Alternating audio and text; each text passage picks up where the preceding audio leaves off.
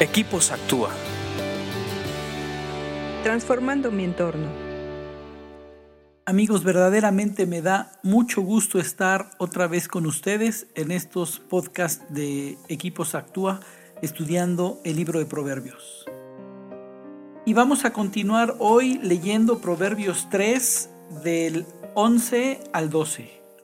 Y dice así, Hijo mío, no rechaces la disciplina del Señor, ni te enojes cuando te corrige, pues el Señor corrige a los que ama, tal como un padre corrige al hijo que es su deleite.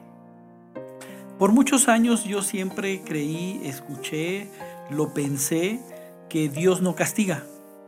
De hecho, es una frase muy común en nuestros días en la sociedad. Dios es bueno, Dios es amor, Dios no castiga.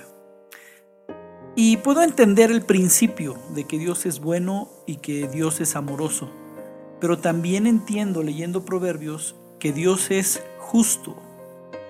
Es una característica de Él, es parte de su esencia ser justo. Y cuando combina amor con justicia es cuando nos llega a disciplinar.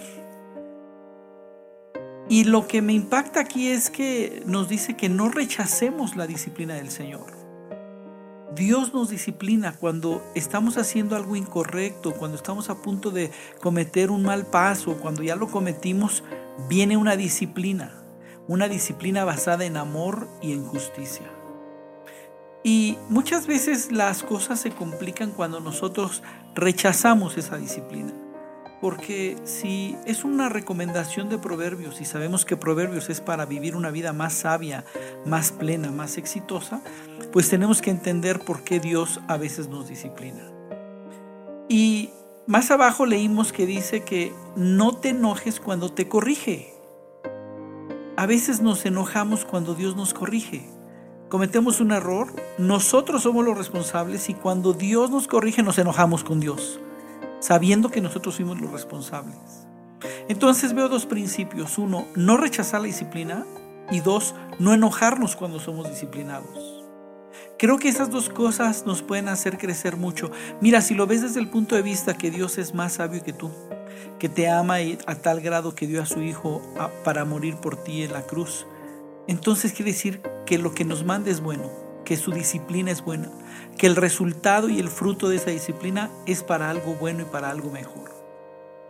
Y lo confirma en el 12, donde dice, pues el Señor corrige a los que ama. O sea que Dios te ama y una manera de mostrarte su amor es con la disciplina, porque Él es justo, no lo olvides.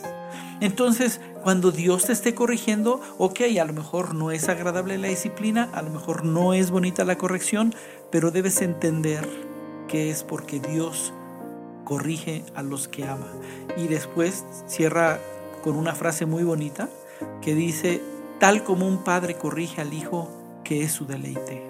Me encanta cómo cierra esto porque la corrección del Padre, la corrección de Dios hacia tu vida no es con saña, no es con ganas de fregarte, no es con ganas de amolarte, de lastimarte, es porque eres su deleite, eres su orgullo, eres lo que Dios ama. Entonces quiere lo mejor para ti y si lo mejor para ti requiere una disciplina, lo va a hacer, pero lo va a hacer como un padre corrige a su hijo, que es con mucho amor y con mucha sabiduría.